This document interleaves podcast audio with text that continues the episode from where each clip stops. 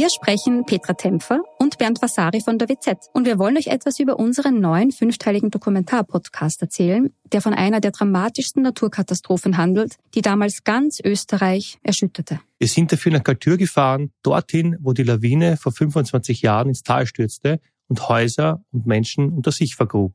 31 Menschen starben, darunter zahlreiche Kinder. Wir haben nach Antworten auf die Frage gesucht, wie es überhaupt zu dem Unglück kommen konnte und wer damals die Verantwortung getragen hat. Gibt es überhaupt einen Schuldigen? Die Kaltürer haben uns auch erzählt, wie sie die Tage nach der Katastrophe erlebt haben. Der damalige Bürgermeister war übrigens Anton Matle, der heute Landeshauptmann von Tirol ist. Ihr könnt unseren Podcast Galtür, der weiße Tod unter wz.at hören und auf allen Plattformen, wo es Podcasts gibt.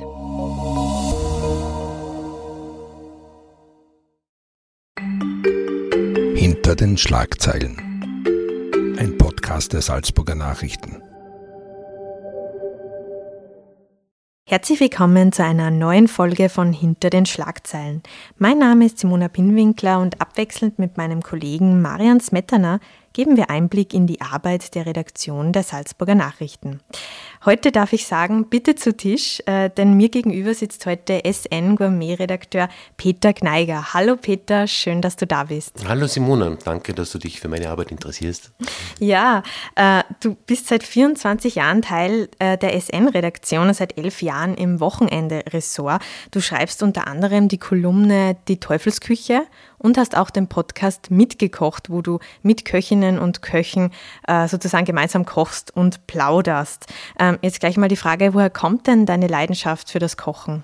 Ja, die kommt zweifellos äh, zunächst von meinem Vater, der gelernter Metzger war und dann bald einmal Bademeister geworden ist. Also hat das Retten die Ufer schnell erreicht, aber es war nicht sein Traumberuf, aber wir haben eine Wurstmaschine zu Hause im Keller gehabt und eine Selche, ganz privat. Und das war für mich als Kind, als Kleinkind schon sehr faszinierend, diese Düfte und wie man da aus, aus Fleisch plötzlich Würste macht und die natürlich auch ganz anders geschmeckt haben als die Würste heute.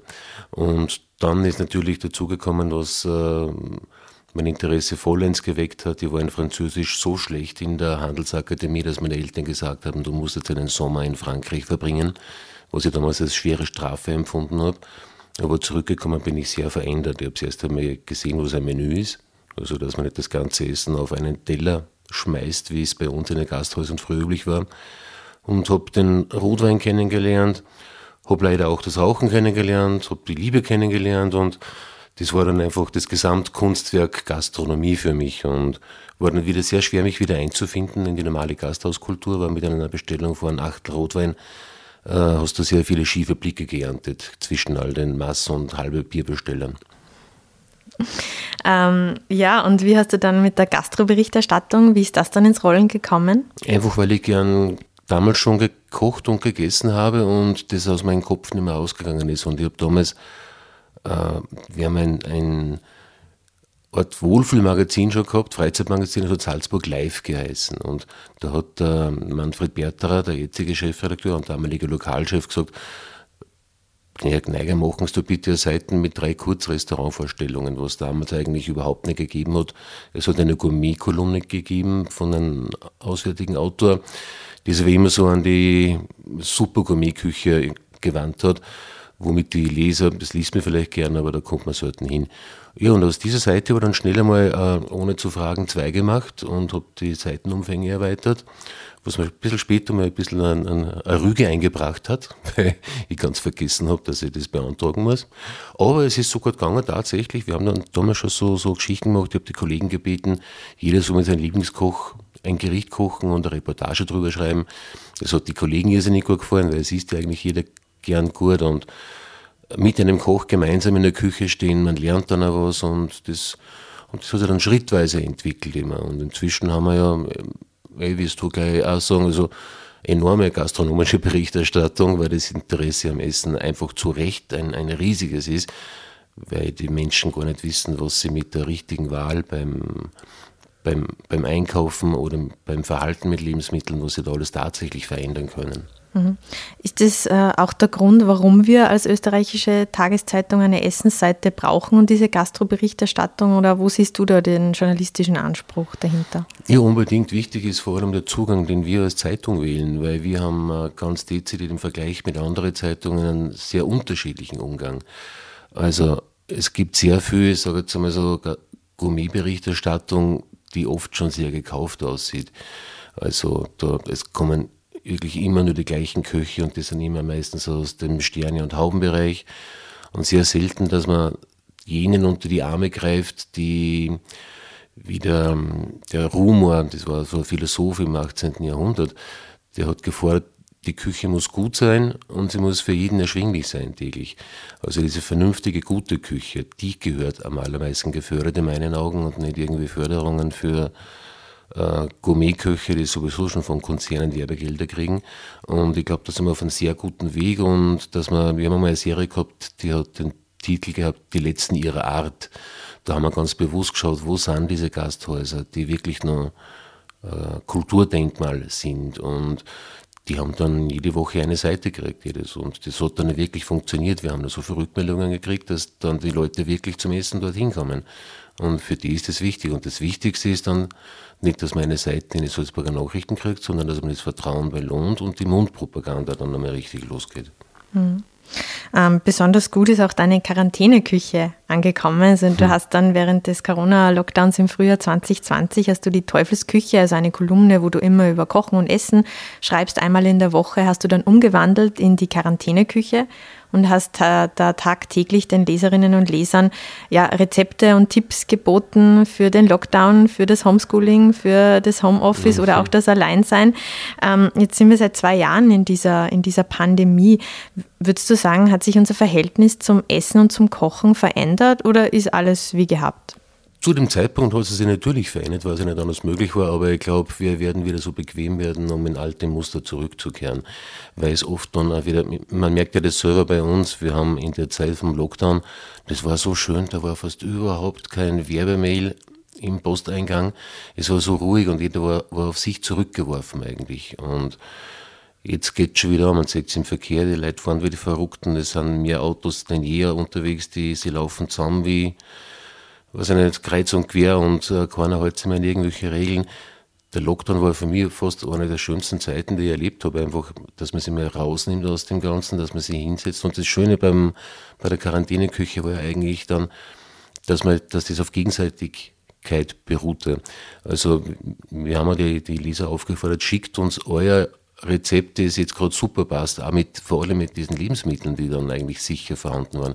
Wir haben auf einmal sehr einfache Rezepte veröffentlicht, viel mit Kartoffeln, mit Nudeln, mit Reis und auch wieder ganz alte Gerichte, dass wir gesagt haben, du geht halt raus und sucht sich Hollerblühe und, und, und backt die außer im Teig. Und das war so ein gegenseitiger Austausch und das meiste war dann wirklich ausprobiert zu Hause und das war, wenn du dann sagst, das ist ja als Beruf, dass du daheim bist und irrsinnig viel äh, Nachrichten kriegst und Tipps und das darfst du dann gleich kochen und, und äh, essen und dann das gleich berichten.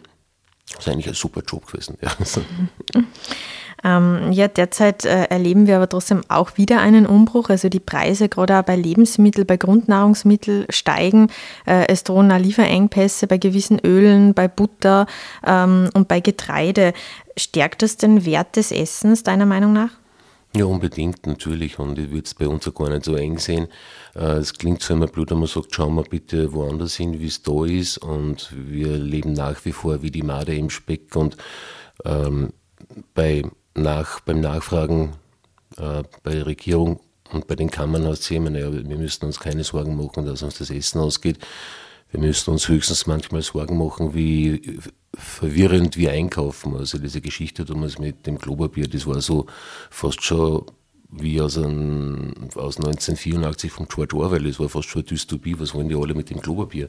Also diese Hamsterkäufe, Hamsterkäufe im ersten Lockdown. Ja, dass alle Nudeln ausverkaufen. Und im Endeffekt, ja, Mehl ist eher immer Engpass und das ist auch schon die einzig sehr vernünftige Investition, dass man Mehl kauft, dass man es lang hat, wenn man mal Mehl und Wasser hat ist man eigentlich schon mal ziemlich lang auf der sicheren Seite, weil da kann man backen und kann Nudeln machen. Und es war damals so irrational, weil okay, jetzt waren so viele Eier auf dem Markt auf meiner super, dann kauft man so schnell wie es geht so viele Eier wie möglich, auch im privaten Haushalt, weil das super Gerichte sind, dass da, oder auch zum Backen und für Nudeln und alles Mögliche. Also man braucht nicht viel zum gut kochen eigentlich. Mhm. Ja, das, das wollte ich dich eh auch fragen. Ähm, was sind denn so die wichtigsten Zutaten im Haus, die man braucht? Also ja, aus meiner eigenen Erfahrung kann ich sagen, meine wichtigsten Zutaten, da war ich wieder ganz frankophil und sehr faul und sehr genussorientiert. Ich habe sofort bei meinen Lieblingskonserverin in der Bretagne äh, Riesenbestellungen gemacht, weil ich dann noch äh, im Hinterkopf gehabt habe, äh, eine Geschichte, die ich mal geschrieben habe, es gibt ja diese Jahrgangssardinen. Und das sind Sardinen, die kann man, die kauft man, Stück ist ungefähr 5 bis 6 Euro in allen möglichen Geschmacksrichtungen. Fantastische Fischgerichte sind noch drinnen und die werden von Jahr zu Jahr teurer, weil es, das sind fette Sardinen aus der Bretagne, die im Oktober gefangen werden, wenn es vor im Fett stehen. Und da habe ich dann von Fischsuppen, Hummercremesuppen und also ich habe mir da bretonisch ernährt eigentlich. Ich habe Jakobsmuscheln bestellt, die ich dann sofort gebraten habe dann daheim.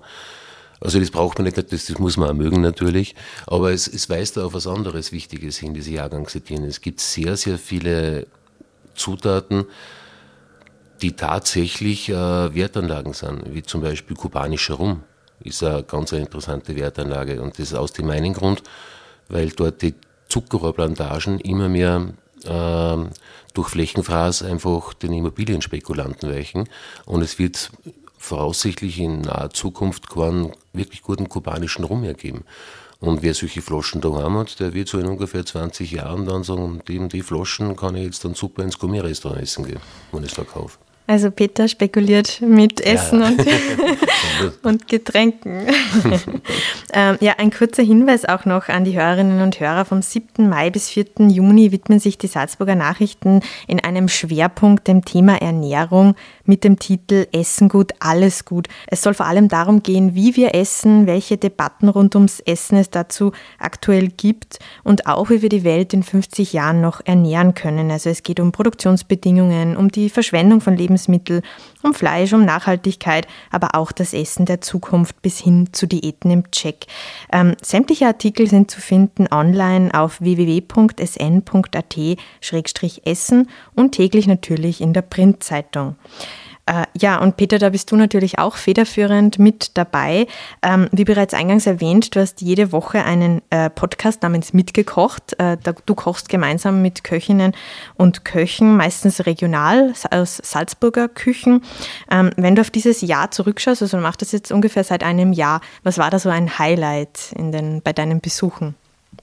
Hm, da, äh, da kann ich nur eins nennen, aber es hat auch natürlich mit dem Kochen zu tun aber natürlich auch, weil die Geschichte so für mich herzerwärmend war. Das war das Kochen beim Tobias Brandstätter, der mit Sicherheit einer der besten Köche in Salzburg ist und einer, der sehr geradlinige Gerichte kocht, die wir alle kennen daheim, aber der, der kann einfach, der hat eine Hand und äh, ein Gespür fürs Essen, das, das kann man daheim niemals kochen, wie der das macht. Und da bin ich durch Zufall draufgekommen, dass äh, der Thorstein Einarsson, der, der Popsänger mit dieser, der isländische, in Island geborene mit dieser super tiefen Stimme, dass die eine Kochlehre absolviert hat beim Tobias Brandstätter, wie es nur ein Sterne-Restaurant war. Und dann haben wir gedacht, gehen wir doch mit Thorstein zu seinen alten Lehrmeister zurück und wir beobachten ihn, wie er das jetzt kocht, was er mit Tobias auch geschafft hat. Und das war einfach insofern so rührend, weil man sagt, wie ein Popstar einfach wieder so fast schon so zärtlich mit dem Herd und mit die Töpfe und schneit wie ein junger Gott und diese Popstar-Allüren, die er sowieso nicht hat, dass man sagt, in der Küche sind sowieso alle gleich irgendwie und die Anekdoten, die er erzählt hat, mit allen Kollegen, die immer noch da waren, das war jetzt lustigerweise von einem Kollegen empfohlen worden für diese große Chance damals, wo er dann Vierter geworden ist. Und ja, das war einfach ein, ein wunderschöner Nachmittag, dass man da dabei sein darf und auch vor einem Popstar mal bekocht wird, weil da habe ich auch nicht mitgekocht. Jetzt schauen wir mal, was er noch kann. Aber sonst ist Roland Essel ist natürlich für mich auch immer natürlich ein alter Wegbegleiter, der eigene Kochschule hat. Da hat man das Gefühl, man ist der Bumuckel in einer Kochschule, weil das so eine schöne, alte Kochschule ist und ja, so gut erzählen kann. Aber sonst war, war jedes, es ist das Schöne beim Kochen, dass jedes Mal Kochen, wie sagt der Werner Gruber immer, ähm, jedes Mal Kochen ein Experiment, jedes Mal Essen eine Messung. So irgendwie. Und da ist man in so einer Grundspannung, wenn man kocht, was passiert denn da jetzt gerade? Man zerkleinert so viele Sachen, dann mischt man es wieder zusammen und dann erhitzt man es, dann lässt man stehen oder dann schmort was und dann schaut man, was ist denn da jetzt draus geworden? Gell? Das, deswegen glaube ich, sind Kinder so gerne mit der, die haben also Kinderküchen, die, das ist ja in uns drinnen eigentlich, dieses Zutaten vermengen, so ein bisschen das, das Zaubermäßige. Gerade nicht, dass man nur ein paar Zaubersprüche sagt, wenn man umrührt nachher zum Schluss. Und diese Magie und diese fließenden Bewegungen, das ist Kochen. Und vor allem, das hat einmal der Jean-Claude Kaufmann heißt der, also ein bretonischer Soziologe, der hat ein wunderbares Buch geschrieben, das heißt Kochende Leidenschaft. Und der hat dann äh, eine Mutter beobachtet, warum die kocht, wie die kocht und, und der hat kommentieren lassen, was sagst du dazu, warum tust du das? Und dann sagt sie, ja, wie für mich sein, ich höre jetzt gar nichts an. Also ich bin jetzt gerade beim Kochen. Und am Schluss stellt sie aus, dass sie sagt, naja, sie will einfach nichts anderes tun als Familie herstellen durch, den, durch das Kochen.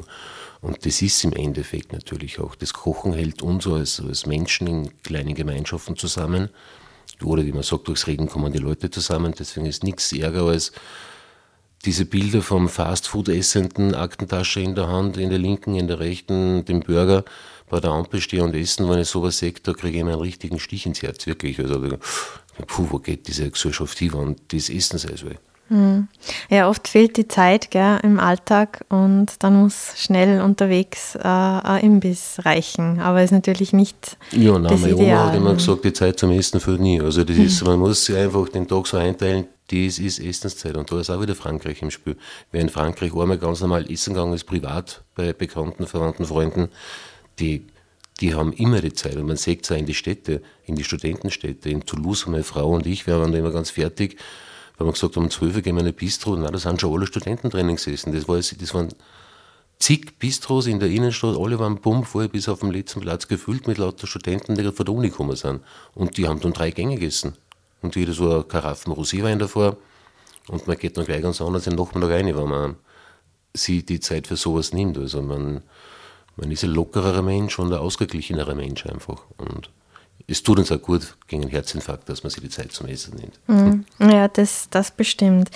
Ähm, und bei diesen Terminen, bei den ganzen Mitgekocht-Besuchen, äh, ist da auch schon mal was schief gegangen? Also habt ihr auch schon mal abbrechen müssen oder ist irgendein Teig einmal, äh, weiß ich nicht, äh, auseinandergefallen oder aus Soße nicht gedickt? Oder? Das ist eine gefährliche Frage.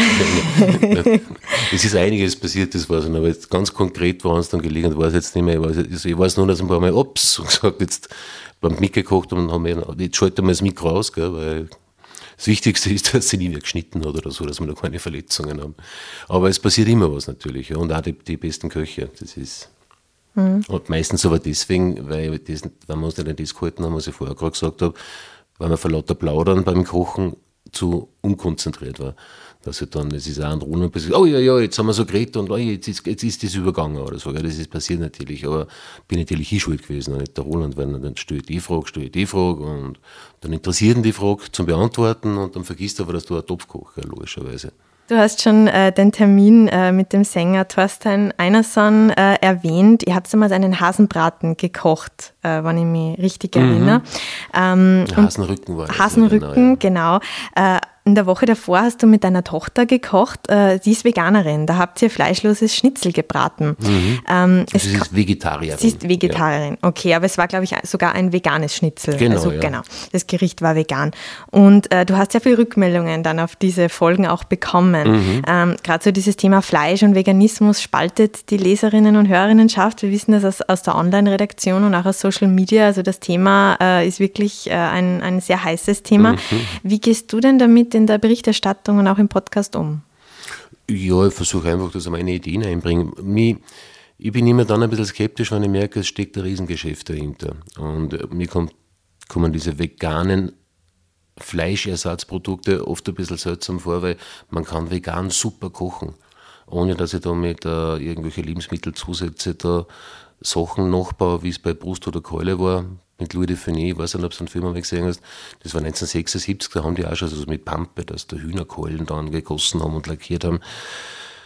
und das kostet ja so viel Geld, wenn du es einkaufst. Das, das finde ich so. Also früher war man nicht bereit, dass man für ein super Biohuhn, das ein wunderschönes Leben gehabt hat, viel Geld ausgeben hat, aber jetzt gibt man mehr Geld für Ersatzprodukte aus, wo meistens sogar noch viel Chemie drinnen steckt. Und das beäuge ich halt ein bisschen skeptisch, aber wer es machen mag, da, das hat auch nicht schlecht geschmeckt, muss man sagen.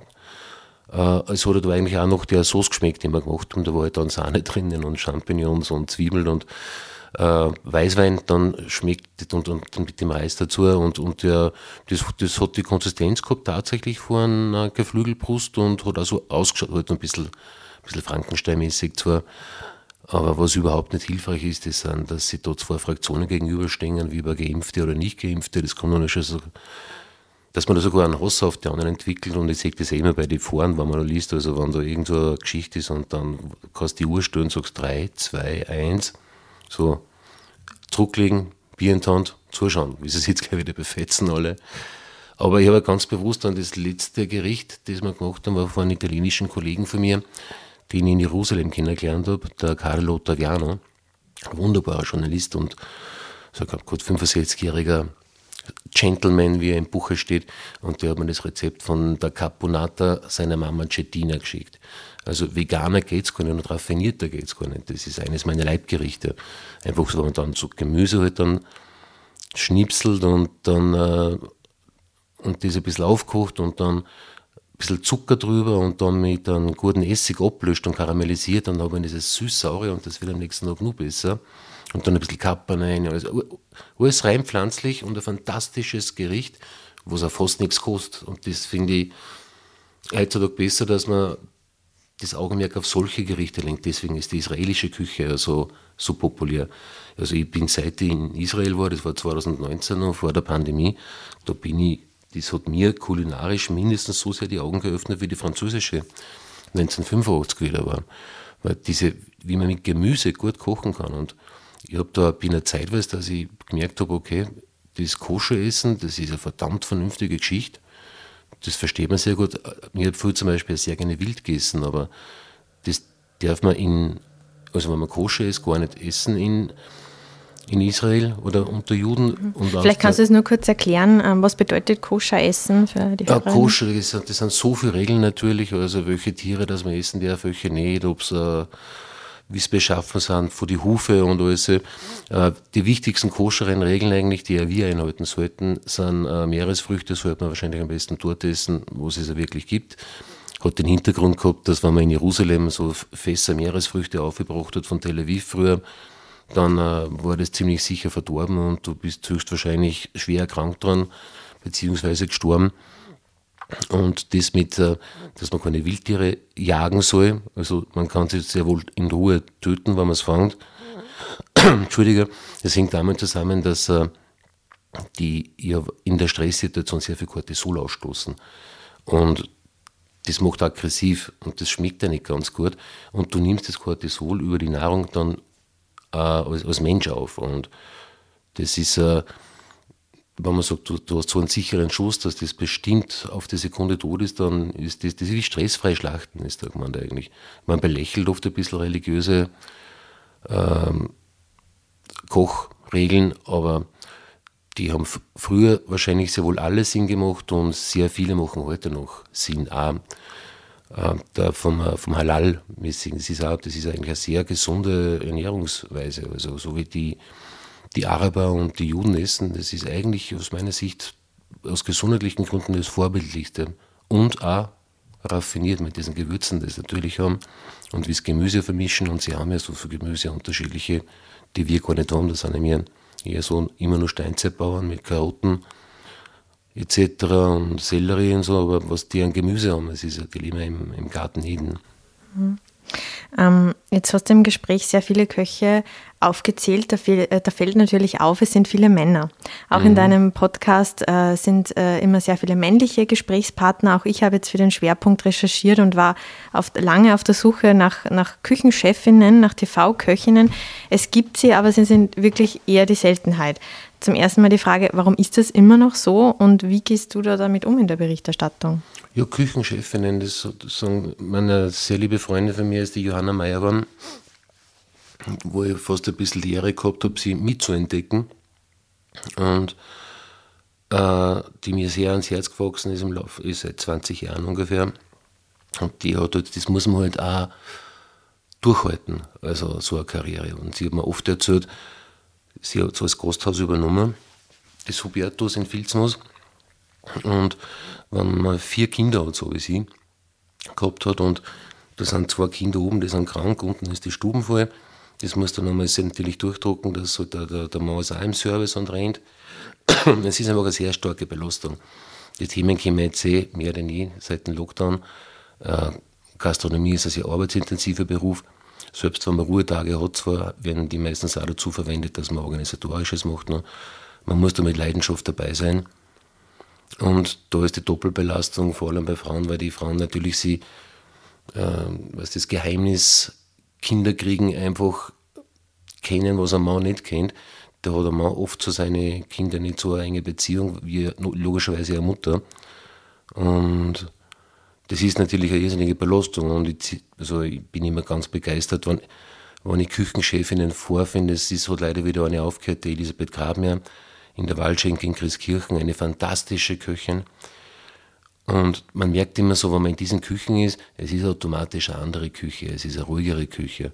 Da wird nicht geschrien, da haben keine Schimpfwörter, da verhalten sich auch die Männer dementsprechend, weil man verhält sich ja neben einer Frau nicht so, wie man sie verhält, wenn lauter so, sagen wir mal, so testosterongesteuerte äh, Burschen da vorwerken mit Messer und Dampf und Hitze und das ist also, ich, und das ist, es gibt aber dann unter den Männern auch wieder solche und solche. Ich, meine, ich erwähne immer so gerne Tobias Brandstätter, weil der ist auch, der, der hat so eine ruhige Art und da, da, da hat man das Gefühl, man, wenn du in der Küche einiger ist, du bist in Tibet und der, und der Heinrich Harrer kommt gleich um die Ecken oder sowas und mit Dalai Lama.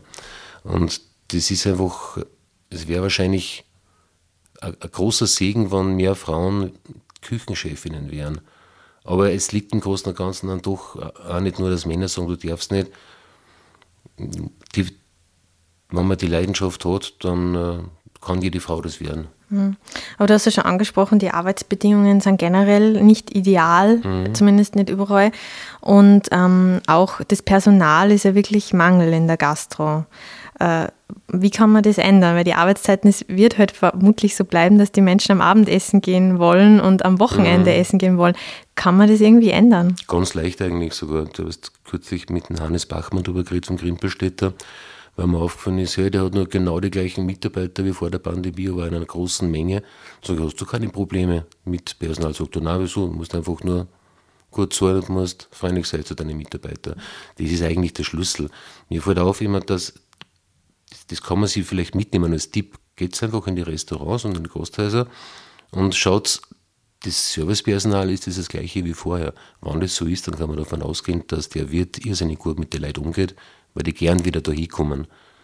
Und manche haben das Personal zu 100% austauscht, einfach weil auch sehr viele ausländische Hilfskräfte eingestellt worden sind, sind auf gar nicht mehr, mehr gekommen.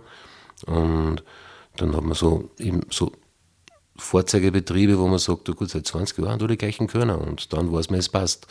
Und das kann man sich aber selber so aufbauen. Also, wenn man permanent Druck gibt dem Personal und das hat man früher wirklich gemacht. Also, es gibt diese herrliche Geschichte, das habe ich schon öfter mal erwähnt, bei Röschen war das, wie die in den 100-jährigen Schlaf, glaube ich, fällt, da ist ja das Bild quasi eingefroren. Und in der Küche ist das Bild dies, dass der, der Koch gerade den Küchenjungen verdrischt. Dann ist 100 Jahre Pause und dann, wie es wieder Prinz kommt und das Leben kehrt zurück, was passiert in der Küche, der Küchenjunge wird gleich wieder weiter verdroschen. Das wird so richtig so beim Märchen so eingebaut, genau aus dem Grunde, weil ähm, die, in, die, in die Küchen ist oft zugegangen im 18., 19. Jahrhundert oft wie in Straflager eigentlich. Und diese Mentalität, die hat sich ja sehr lang durchgezogen. Und da ist jetzt ein großes Umdenken, dass man jetzt sagt, okay, die brauchen auch mehr Freizeit, machen wir vier Tage Wochen oder so. Ist vielleicht auch eine Lösung, dass man sie im Grätzl abstimmt.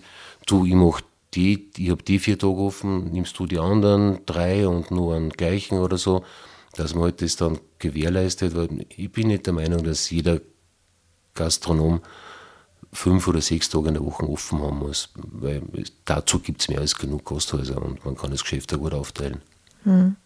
Ja, bei wem, als Abschluss die Frage, bei wem, also bei welchem Koch, bei welcher Köchin würdest du gerne denn noch über die Schulter schauen und ein mitgekocht aufnehmen?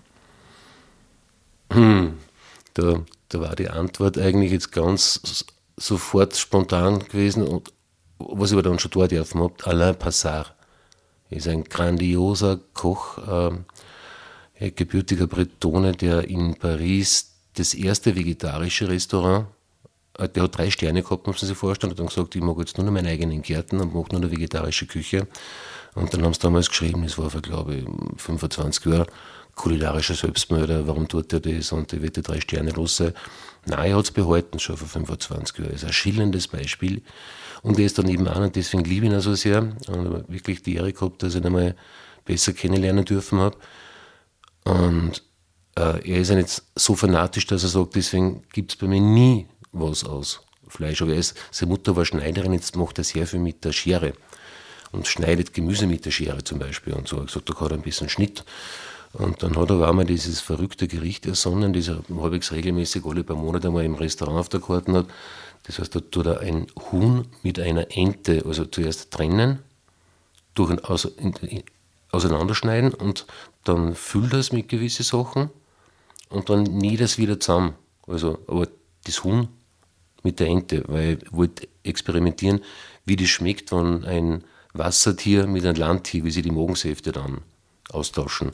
Also ist halt einer, der, der sagt, er muss jeden Tag was Neues machen und betrifft eigentlich nur das Gemüse, weil wenn er seine, er hat drei riesige Gärten inzwischen in der Bretagne und wenn da in Paris der, der Lieferung zubekommt und man sieht, wie das ganze Team da ausstürmt, was soll man nicht wissen, was jetzt da wieder alles drinnen ist, und dann schaut es liebevoll an, streicheln das Gemüse.